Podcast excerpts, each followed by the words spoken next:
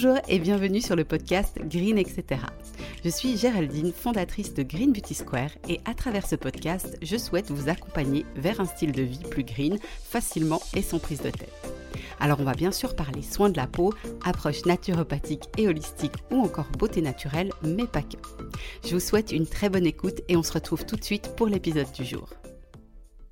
Bonjour à tous, j'espère que vous allez bien et je suis ravie de vous retrouver pour ce nouvel épisode. Alors aujourd'hui on va parler du type de peau le plus courant, à savoir la peau mixte et surtout des challenges auxquels elle doit faire face étant donné sa dualité.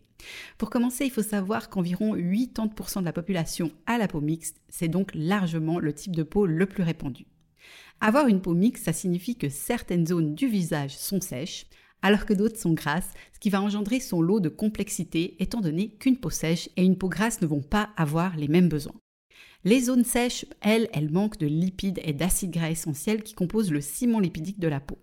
La peau, elle va aussi sécréter très peu de sébum sur ces zones. Et en fait, ben, le sébum, c'est une substance qui agit comme une barrière protectrice et qui prévient la sensation d'inconfort et de tiraillement. Au contraire, les zones grasses, elles, elles vont produire trop de sébum. Et généralement, on a en plus un épaississement des parois du canal pilosébacé qui va perturber l'évacuation du sébum et favoriser deux choses, l'accumulation de cellules mortes et de bactéries à la surface de la peau, ce qui va vraiment créer des conditions idéales pour l'apparition d'imperfections. Donc vous vous rendez bien compte qu'on est dans cette opposition qui nécessite de trouver un équilibre, ce qui est délicat, pour que d'un côté la peau soit suffisamment nourrie et confortable, et que de l'autre elle ne produise pas trop de sébum et ne soit pas mise dans des conditions idéales pour l'apparition d'imperfections. Pour moi, la peau mixte doit donc faire face à trois challenges. 1. Réguler la production de sébum. 2. Éviter le développement d'imperfections comme des boutons, des points noirs ou encore des pores dilatés. Et 3. Lutter contre la sécheresse cutanée et la déshydratation. Bien sûr, le but est de vous donner des clés pour que votre peau mixte soit la plus belle et la plus équilibrée possible, donc je vais vous partager des solutions pour chacun de ces challenges en mode holistique. En premier, pour réguler la production de sébum, il y a trois trucs qui me viennent en tête spontanément. Tout d'abord, ne surtout pas utiliser des produits spécifiquement formulés pour matifier la peau parce que ces produits sont souvent beaucoup trop agressifs et décapants et la peau va malheureusement se protéger en produisant encore plus de sébum, ce qui va favoriser plus de brillance et d'imperfection. Donc à éviter absolument, sinon c'est le cercle vicieux qui s'installe. Ensuite, appliquer sur la peau des huiles végétales qui sont séborégulatrices pour l'aider à s'équilibrer naturellement. Les huiles végétales de chanvre, de noisette, de nigel, de pépins de raisin ou encore la cire de jojoba sont particulièrement adaptées. Et surtout, ne faites pas la même erreur que moi. Moi, j'ai pas voulu appliquer d'huile sur ma peau durant des mois et des mois en pensant que le gras allait rendre ma peau encore plus grasse. Et pourtant, c'est tout l'opposé qui se produit. Les huiles végétales peuvent vraiment contribuer à réguler la production de sébum, mais aussi à apporter le confort attendu pour les parties plus sèches du visage. Finalement, intégrez des aliments riches en zinc à votre alimentation. Le zinc, ça a vraiment la capacité de réguler naturellement la production de sébum parmi ses nombreux bienfaits. J'ai enregistré un épisode entier sur les super pouvoirs du zinc, c'est l'épisode 40, donc je vous conseille vivement de l'écouter si votre peau a tendance à produire trop de sébum. Ensuite, par rapport aux imperfections. Alors, du côté des soins cosmétiques, je vous conseille d'adopter une routine simple, 100% naturelle même pour les produits de maquillage, et surtout très douce et pas agressive pour ne pas stimuler la production de sébum et donc favoriser le développement d'imperfections. Vous pouvez aussi faire un gommage très doux, idéalement un gommage enzymatique, une fois par semaine ou toutes les deux semaines, et pensez aussi à appliquer du miel en masque sur les zones d'imperfection pour dégommer les boutons plus rapidement. J'ai enregistré aussi un épisode de podcast à ce propos, c'est le numéro 38 et je vous invite à l'écouter si votre peau est sujette aux imperfections. Au niveau de l'alimentation, adoptez en majorité une alimentation anti-inflammatoire. Alors moi personnellement j'aime bien le ratio 80-20 pour les personnes qui ne souffrent pas d'un problème de microbiote d'intestin poreux, etc. Dans ces cas, il est vraiment recommandé de suivre un régime alimentaire spécifique le temps que ça se répare et donc idéalement de se faire aider par un professionnel. Mais revenons à nos moutons, donc 80% du temps alimentation anti-inflammatoire et 20% du temps alimentation plaisir entre guillemets. Attention par contre à bien espacer les repas plaisir pour que le corps puisse les gérer. On pourrait faire un épisode entier sur l'alimentation anti-inflammatoire, mais dans les grandes lignes, on favorise les fruits et les légumes, les sources d'oméga 3 et les aliments complets. Et on limite les aliments sucrés et salés qui élèvent le taux de sucre dans le sang, les sources de gluten surtout quand les céréales sont raffinées et les produits laitiers.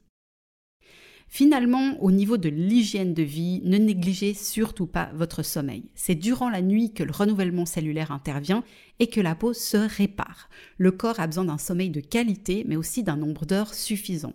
Et ce qui se passe, c'est que quand on dort moins de 7 heures par nuit, le renouvellement cellulaire ne peut pas s'effectuer correctement. Et en plus, le corps se met à sécréter du cortisol, qui est l'hormone du stress, et qui va favoriser le développement des imperfections cutanées. Comme je l'ai expliqué dans un autre épisode de podcast, pour moi, le sommeil est capital pour la santé de ma peau et je le paye tout de suite si je ne considère pas ça comme une priorité dans mon hygiène de vie. Donc à voir si c'est la même chose pour vous et franchement je vous invite à tester de mieux et plus dormir si votre vie le permet bien sûr. Le troisième challenge, c'est la sécheresse et la déshydratation. Premièrement, je tords le cou à une idée reçue. Arrêtez de croire que la crème hydrate votre peau. C'est faux. Un cosmétique n'hydrate pas votre peau. Un cosmétique, ce qu'il va faire, c'est qu'il va retenir plus longtemps l'hydratation à l'intérieur du corps parce qu'il a la capacité à retenir l'eau un petit peu comme une éponge, parce qu'il va réparer et ou renforcer le ciment lipidique ou encore parce qu'il peut former un film légèrement occlusif à la surface de la peau. Mais il n'y a pas d'hydratation créée. Pour hydrater votre peau, il faut boire 1,5 litre à 2 litres d'eau ou de ses dérivés non sucrés tous les jours. Manger environ 100 g de bons gras quotidiennement, idéalement des sources d'oméga 3, et consommer des aliments vivants qui vont être riches en fibres, en minéraux, en vitamines et en oligo-éléments.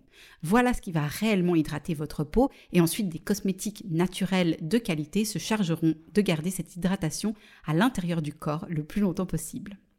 Ensuite, attention au stress. Le stress déséquilibre profondément la barrière cutanée et affaiblit le film hydrolipidique. Donc la peau, ce qui va se passer, c'est qu'elle va être moins bien protégée contre les agressions extérieures et elle va donc s'assécher et s'abîmer. Malheureusement, quand le film hydrolipidique est altéré, eh ben, l'eau naturellement contenue dans l'épiderme va s'évaporer plus rapidement.